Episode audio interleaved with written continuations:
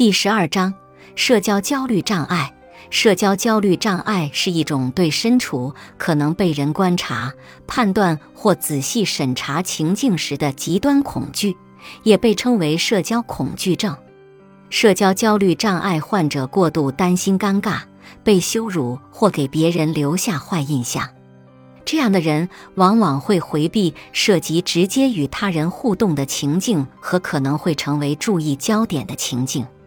社交焦虑障碍的人通常会感到害怕的人际情境的例子包括：发起或维持谈话、约会、展现决断性、与权威人物对话、聚会、会议或其他社交聚会。社交焦虑障碍的人通常会感到害怕的表现情境的例子包括：在人群面前讲话，在他人面前吃东西或喝东西，在他人面前写东西。在公共场合被别人看到，在公共场合犯错误，在有其他人的体育馆锻炼，在公共场合表演，比如演奏音乐、唱歌、表演、拍照。一些社交焦虑障碍患者只是害怕一种情境或一些情境，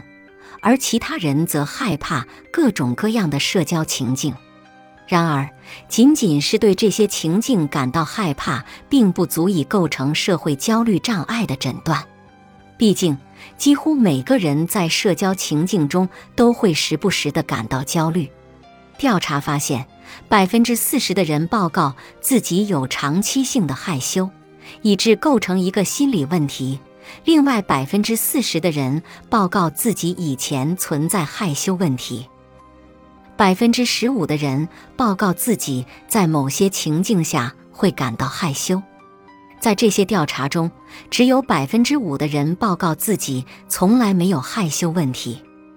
我们中心进行的一次针对大学生的研究中，发现，在社交情境中体验到焦虑症状是非常普遍的，几乎每个人都报告自己至少偶尔会在社交情境中体验到焦虑的生理症状。比如，超过三十四的人报告自己在社交情境中至少有一次发生过脸红的情况。其他常见的体验包括心悸、口吃、自我表达困难、紧张、想要逃离、忐忑不安、喉咙哽咽、出汗、颤抖、不合时宜的微笑或大笑，以及声音颤抖。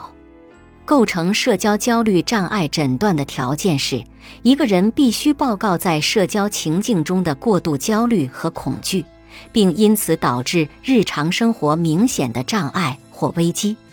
换句话说，焦虑必须干扰到工作或学习、人际关系或其他活动的正常进行，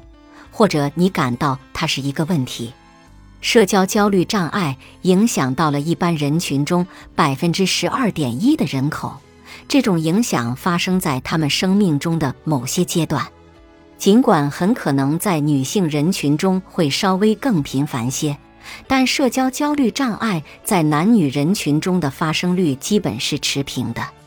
平均而言，这种障碍会在他们青少年时期开始发生。尽管也有在童年早期就出现或成年阶段才开始的。本集播放完毕，感谢您的收听，喜欢别忘了订阅专辑、关注主播，主页有更多精彩内容。